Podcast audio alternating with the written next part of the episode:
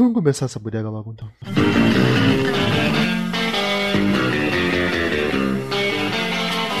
Não sei, agora vem pra tupir cúscula. Judia de mim, judia, eu não sou merecedor.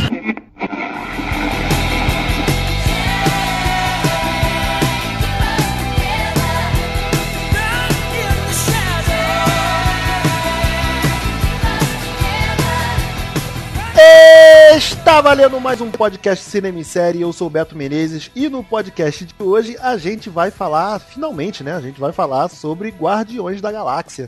Não sei vocês, né? Mas eu curti pra caramba. Não, não coloco ele como o melhor filme, ainda guardo o Soldado Invernal no meu coração, mas eu gostei muito desses Guardiões. E a gente vai passar esse podcast discutindo o porquê de cada um de nós ter gostado ou não do novo filme da Marvel.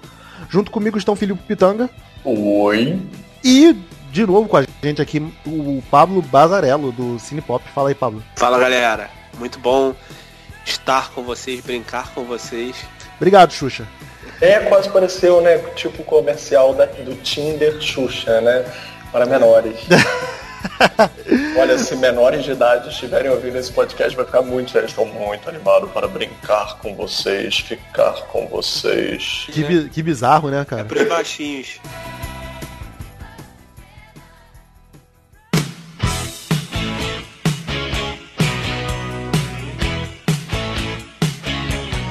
Olha só, gente, então tá valendo. É, de cara, eu já vou perguntar: é o melhor filme Marvel? Não. Eu também acho que não, mas botaria talvez em top 5 ou 6. Eu também, provavelmente. Engraçado, e tipo assim, tô falando isso, vocês me conhecem. Sou um dos maiores fãs de Guardiões que tem. Ainda assim eu não botaria esse segundo como o melhor filme da Marvel, até porque, olha só, eu não entendo às vezes essa empolgação das pessoas, até pessoas que não são tão fãs de Guardiões ou não entendem tanto do universo deles, estão botando nesse patamar o filme. Filipe, vamos concordar que Guardiões, é, acho que a, a Marvel tem uma coisa que é muito boa com Guardiões e permite o James Gunn também brincar muito com Guardiões, que é ele assumir essa estética tipo os aventureiros do bairro proibido, né, cara? Que eu acho que é isso que, que, que mexe mais com as Posso ser pessoas. sincero? Oi. Cara, eu acho que a gente tem que dar um passo criticamente para trás e um, um passo criticamente para frente. Vamos dar primeiro para trás. É a manobra, É. é... a manobra Lene isso, um passo pra frente, um passo pra trás. Gente, não é por mal, não é por mal. Qualquer leigo, cinéfilo leigo, iniciante, setor base do cinema pode identificar que o Guardiões 2 não traz nada de novo em termos de linguagem técnica, em termos de montagem ou narrativa que o primeiro já não tivesse trazido. Então a gente não pode botar um filme na frente de absolutamente todas as coisas se ele não traz uma ino- inovação de linguagem. E o primeiro trouxe isso. Eu acho que os Guardiões, em geral, como franquia, se a gente puder usar esse termo para a extensão que os filmes vão ganhar, né? Até o Groot está prometendo ter filme próprio. Eles têm uma liberdade muito maior de ir para o espaço, em termos de uso de cores. Você percebe que a Marvel usa geralmente sempre a mesma paleta de cores, raras as exceções. O Thor acabou de se libertar da paleta anterior da Marvel para entrar na paleta Guardiões, que é o que eles esperam impulsionar o filme. Os Guardiões têm uma paleta muito única. Esse dois, então, nossa senhora, esse vibrador do Pablo. Pablo, tá esse vibrador, pelo amor de Deus. Feio do caralho.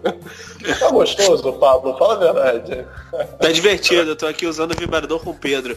Eu vou fechar aqui o vibrador, né? Porque todo mundo já, já gozou. Gozar com o pau dos outros é difícil. hein? Tá ficando esquisito pra caralho esse podcast mesmo. Vamos nos ater ao Não, não, gente, a gente tá falando de pau Brasil, Groot, Groot, Ah, tá. pau Brasil, madeira, árvore. Ó, a gente tá sendo ecológico, É ecossustentável. pansexual, né? Nossa. É, nossa, Agora imagina- isso vai ficar pior do que a transa com rinoceronte de animais fantásticos. E eu acho que eu vou mandar isso pro Rick editar, só pra ele, só pra ele ouvir, assim, só pra ele ficar horrorizado. Porra, eu não sou nenhum babaca, não! Por Guardiões estar fora desse universo Marvel, foi o que eu botei na minha crítica, que eu acho que é a maior vantagem dele. Dele não se ater a esse, a essa enrolação que tá hoje no, no universo Marvel e acaba tornando todos os filmes meio repetitivos, sabe? Sim, mas Guardiões 1 também já fez isso antes. Não, mas você falou de. Muito bem, por sinal. Mas você falou de, de que esse filme não traz nada de inovação. Eu acho até que ele, ele inova um pouquinho na estética dele, cara. Embora ele mantenha a mesma estética, ele a usa. Ele a usa de modo diferente. Ele a, a usa de modo. meio que te engana, sacou? É, é a mesma estética, mas como ele usa de modo diferente, ele. você fica impressionado com as cenas. Tipo a, a cena do, do Yondu. Pô, aquela cena é boa Não, pra caramba.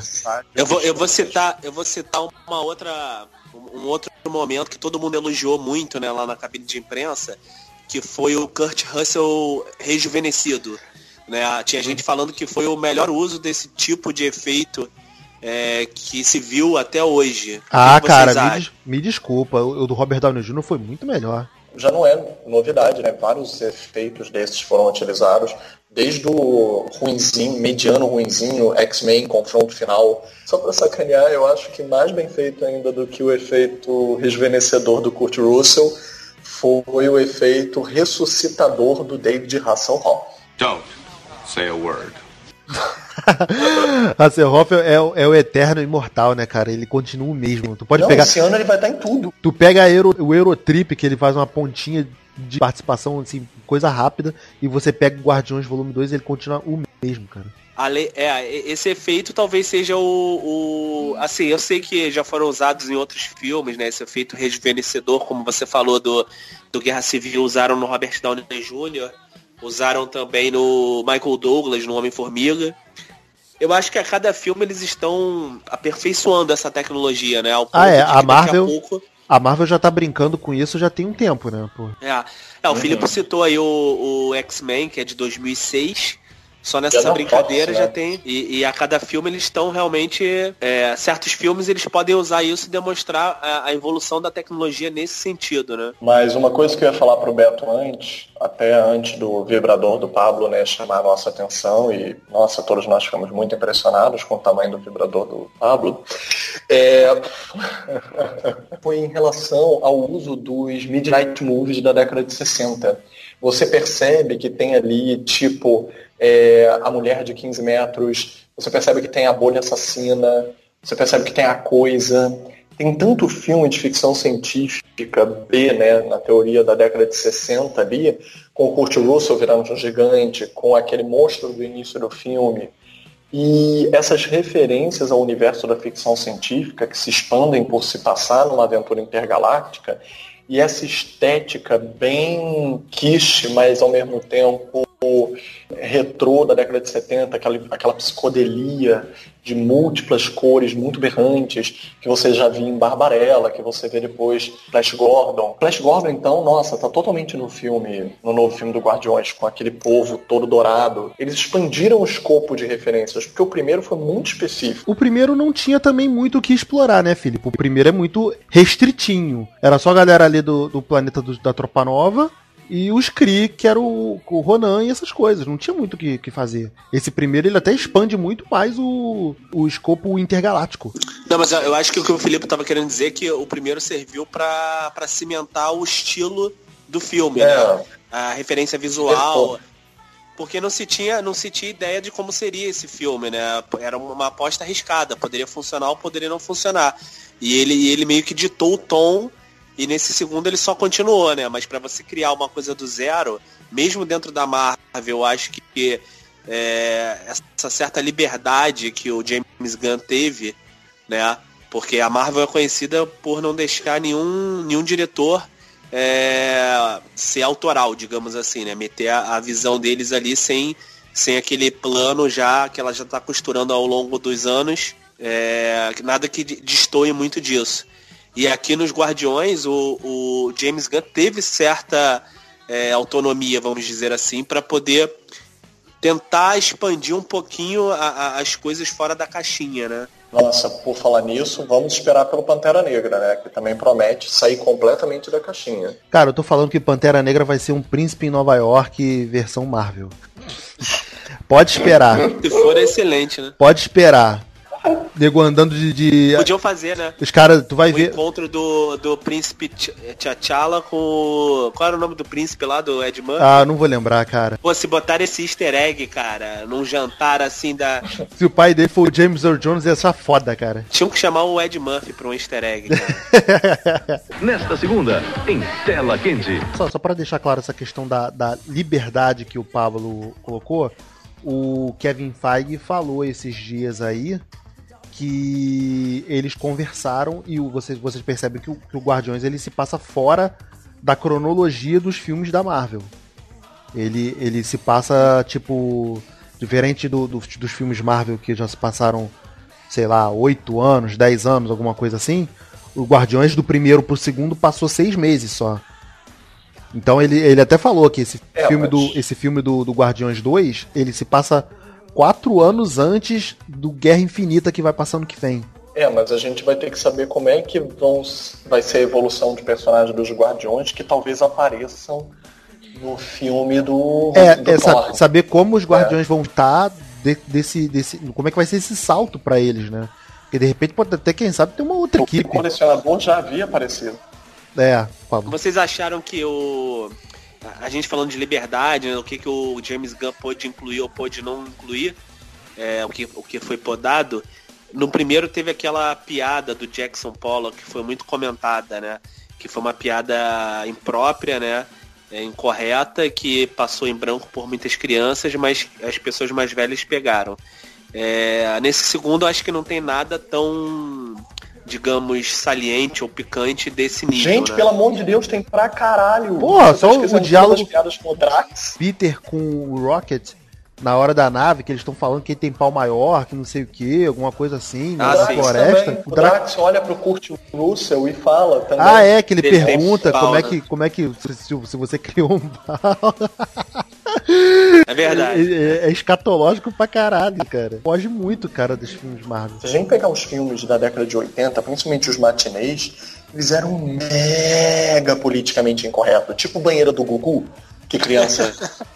É, pô, pleno domingo à tarde, Esse tá lá, Maria Alexandre de É. Peito de Fora, porra. No meio do, almoço da família. No, né, almoço, tinha no lá almoção da família, Maria Alexandre de Peito de a Fora, vovó. porra. A vovó tinha que ver. né? Gente, Gretchen se esfregando no Van Damme. né? É, vai lendário, esquecer lendário, isso. E Van Damme ficou decitado, né? É. Van Damme ficou excitado. Este é o problema.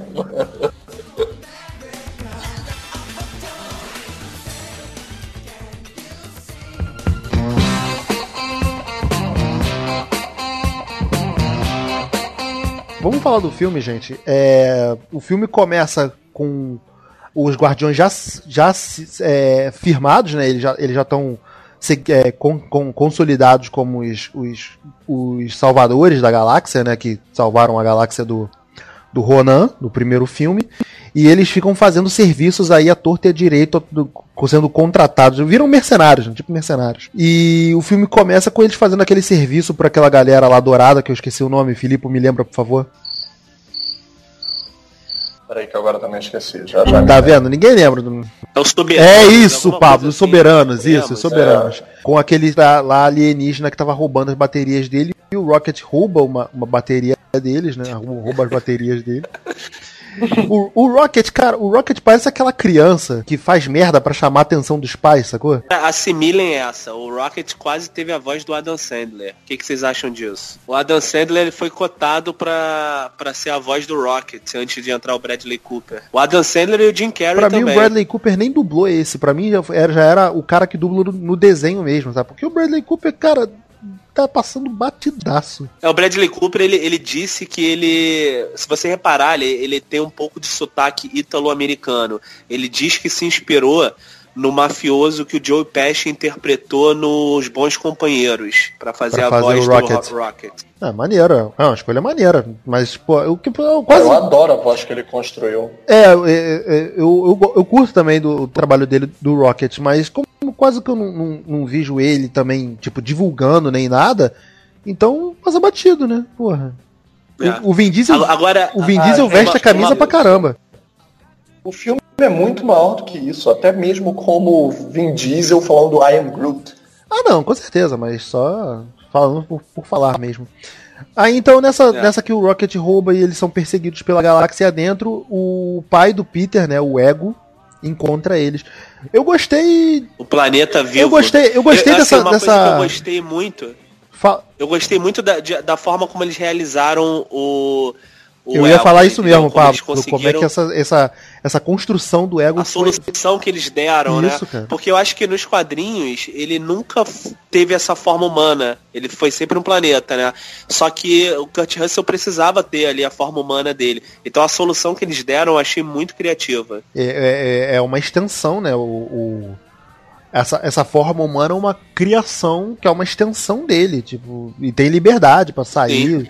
Eu achei total legal e, e é uma solução bem criativa mesmo e, e não foge do. do- não, não fica viajandona pra caramba. Embora, embora Guardiões se permita ser viajandão pra caramba. Você pode fazer umas loucuras assim e tá tranquilo. Eles mantiveram também a forma do planeta, né? Pra, Ao pra mesmo- fazer o lá o fanservice. Ao mesmo tempo ele é o planeta lá, mas ele também tem aquela forma que você usa o ator. Um, um detalhe assim que eu achei muito interessante no filme, que de certa forma quebra mais uma vez a estrutura de todos os filmes, não só da Marvel, mas de super-heróis, é, geralmente a estrutura geralmente é muito parecida, porque eles apresentam a ameaça no primeiro ato, né? Ou seja, o vilão, é, a ameaça que os heróis precisarão enfrentar e superar ao longo do filme, né? No desfecho. Aqui não.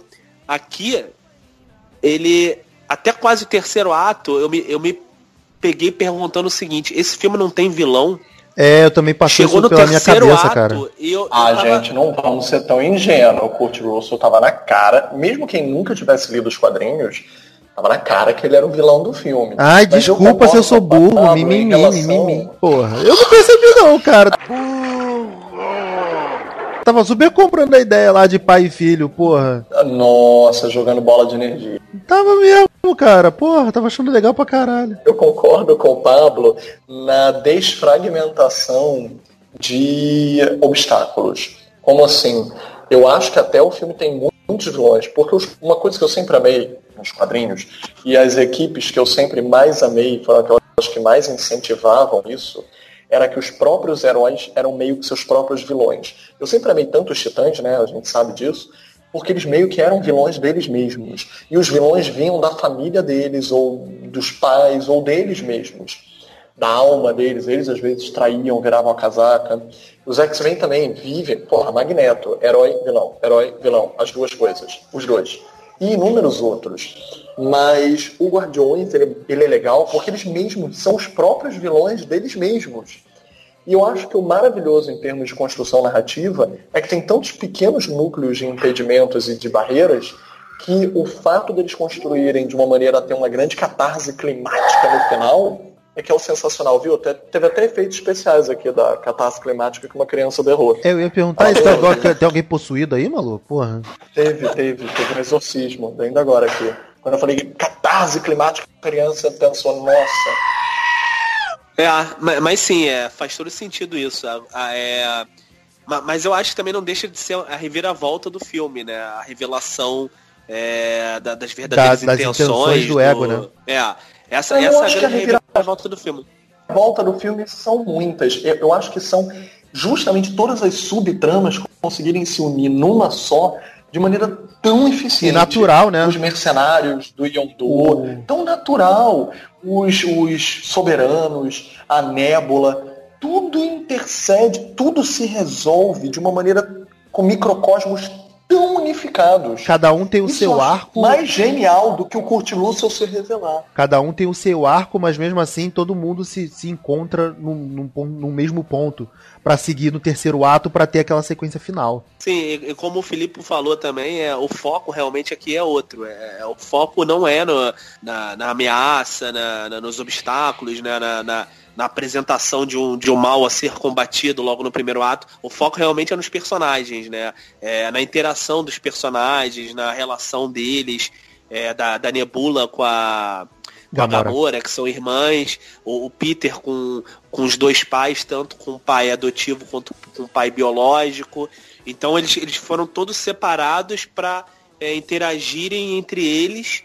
E, e esse é o grande foco do filme, né? É, como o Velozes e Fu- Furiosos né, no- nos ensinou, a família é o mais importante. Aqui o filme, o, o segundo, mais do que o primeiro, é sobre a família, né?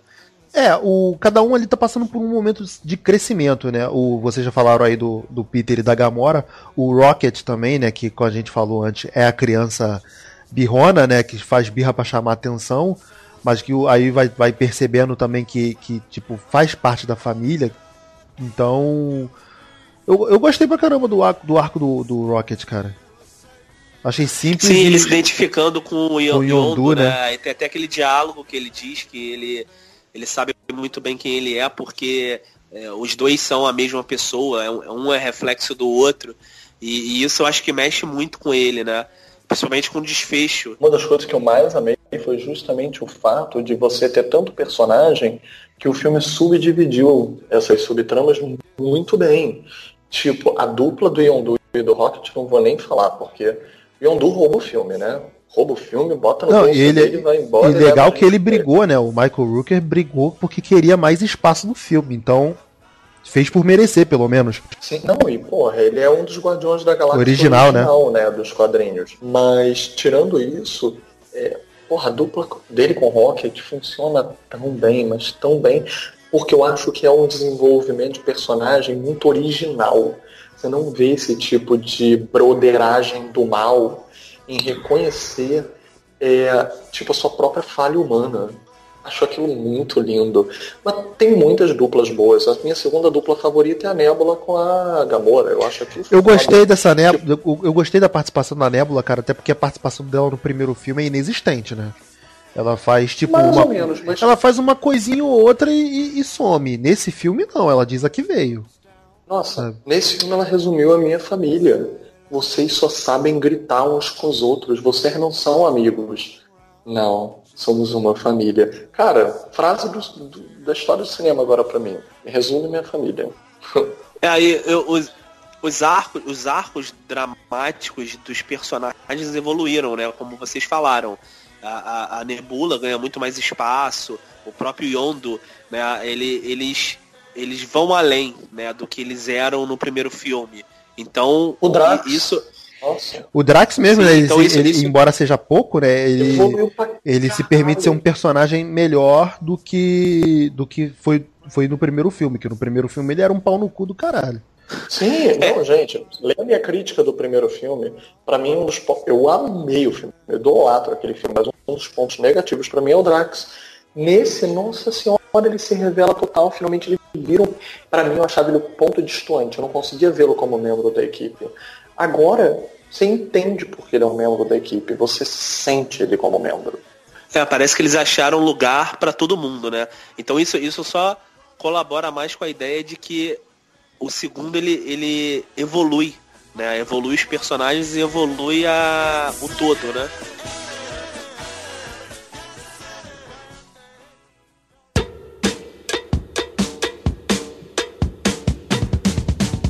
Falaram aí da, da questão do foco central do filme que continua sendo o arco do Peter Quill que foi trago do primeiro filme.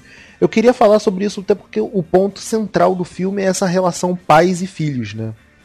Essa, essa relação de, de herança e de paternila- pater- paternalidade que o filme traz em vários outros temas também, como também o, o próprio Yondu, como a gente falou agora aqui há, pouco, o Yondu meio que se assume como responsabilidade do o responsável pelo Rocket, porque ele era como o Rocket. Então ele fala: "Não, olha só, você não faz isso, porque eu fiz isso e sei que vai dar merda pra você. Então você faça de outro jeito, sabe?" É, e ao mesmo tempo como o pai do, do Peter. Quill também, É, né? ele foi o verdadeiro pai do Peter. Choraram. Ah, não, mas eu admito que é um arco emocionante, mas não cheguei a chorar, não. Cara, eu chorei muito. Eu chorei três vezes. Eu não parava de chorar. Chorei Eu achei interessante quando aparece o personagem do Stallone, né? Porque é, essa também é outra surpresa. Você acha que ele foi renegado de vez e que A, É, os a não cena, a cena lá no dele, final mas- é bonita pra caramba. né? Nossa, tipo, o que me leva a trilha sonora sempre perfeita. O Beto é um iletrado de música da década de 70 e 80. Caralho, pegar Fleetwood Mac, eu tinha falado isso pra vocês desde o princípio, lembra? Eles pegaram uma música do álbum Rumors do Fleetwood Mac na década de 70, quando todos os casais da banda transaram uns com os outros. Eles traíram isso, uns cara? aos outros. Eles mesmos. É, então. Como a mídia, na época, eles estavam muito famosos, e como a mídia falava muito sobre os casos extraconjugais, e eles negavam rumores ou não, eles fizeram um álbum chamado Rumores, que até hoje é um dos álbuns mais vendidos da história da música americana. E todas as músicas têm duplo sentido em termos de revelar quais eram os casos que eles estavam tendo. E na música Chain, eles falam sobre quebrar a confiança uns dos outros. Mas você disse que me amava. Se você não me ama mais, não adianta. Você me disse que não ia quebrar, mas você quebrou a corrente. E eles estão falando sobre a confiança deles mesmos. Nossa, quando essa música foi liberada no trailer, eu sabia que o filme traria assunto familiar, traição familiar.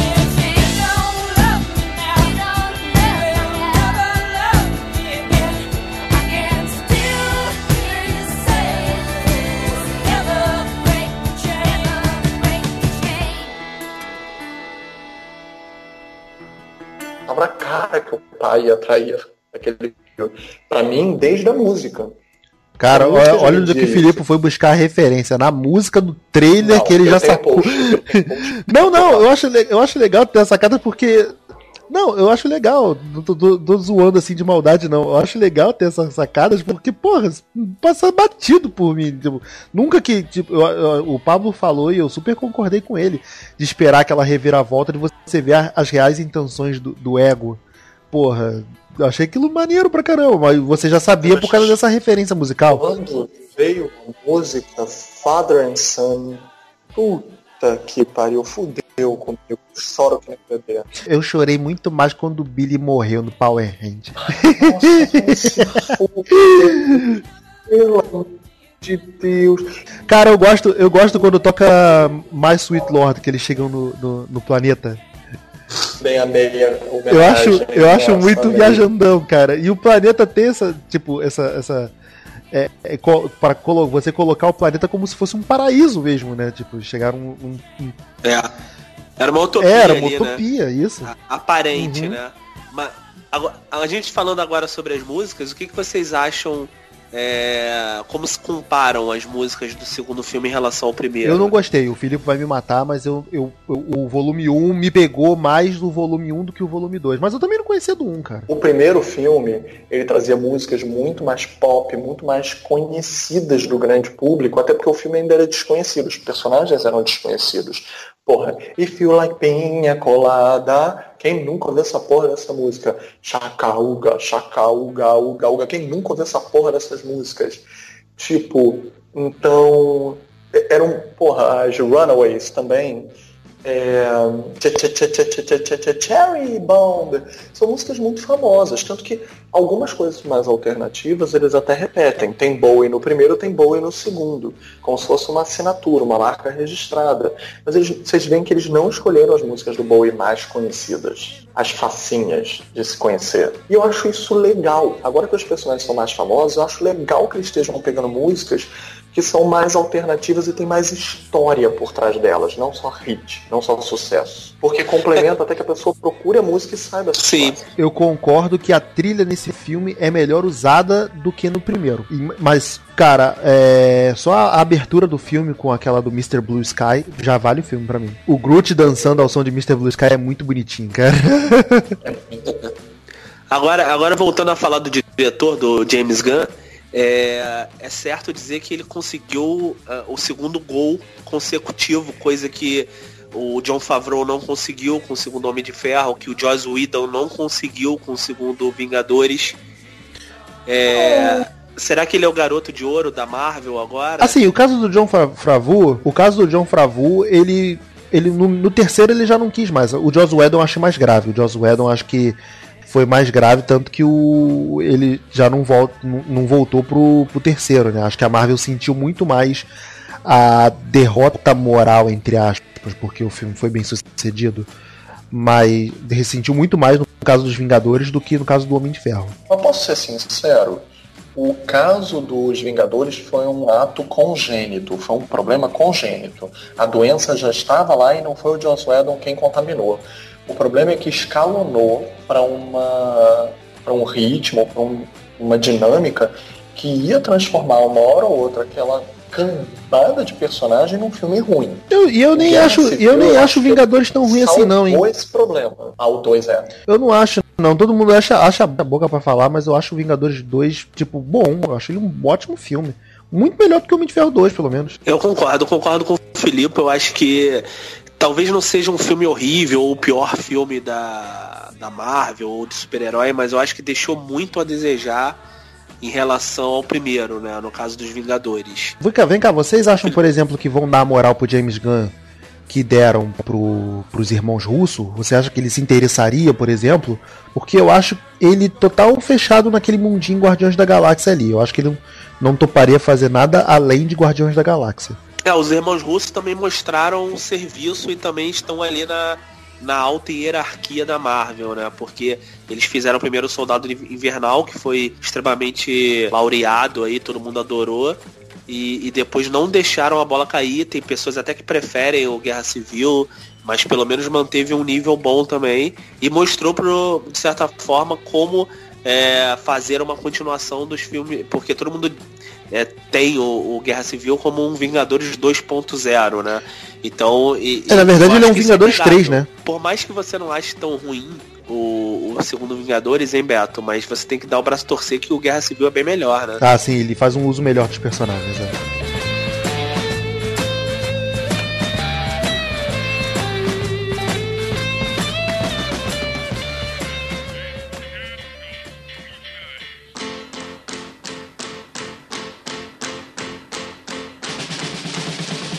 Eu queria mencionar uma questão. Gente, o Guardiões tem uma sorte do caralho. Porque, tipo assim, o Chris Pratt tá na crista da onda.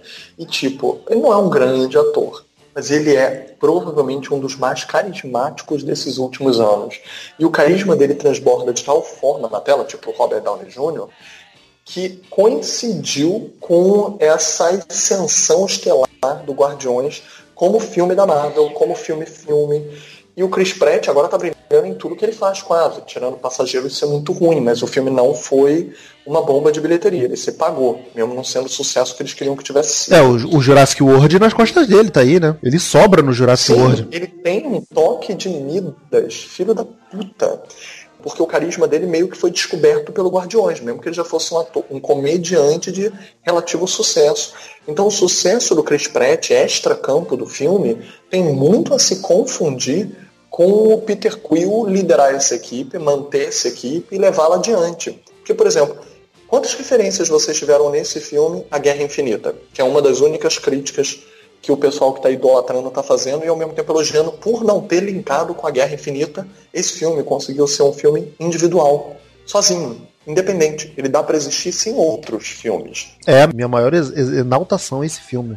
É a coisa que eu mais gostei desse pois é. filme. Então, assim, você tem citação à Guerra Infinita só por causa da Nébula dizendo vou matar meu pai o tempo inteiro e pouquíssimas outras referências. Tipo, o Peter Quill descobrir que ele tem um dedinho de super poderoso e consegue segurar uma joia infinita. Então o assunto foi desenvolvido de uma maneira a preparar muito mais uma ambientação que vai recepcionar a Guerra Infinita do que tratar sobre ela. Essa é a questão para o terceiro filme. Se eles conseguirem fazer uma história isolada de novo, tão foda quanto, que vai ser o perigo de uma história isolada conseguir ou não subsistir com participações especiais, né? É, mas aí que tá, né, Filipe? Aí entram as cenas pós-crédito que a gente teve aí no, no, no filme, que a, a penúltima, a última cena já mostra o possível surgimento do, do Adam Warlock, né? Olha só, público leigo nem sequer entendeu. Ah, não, ninguém, entende, ninguém entendeu mesmo. Eu mesmo, na, na, na hora, fiquei me perguntando, cara, eles falaram do Adam Warlock? Foi isso mesmo? É,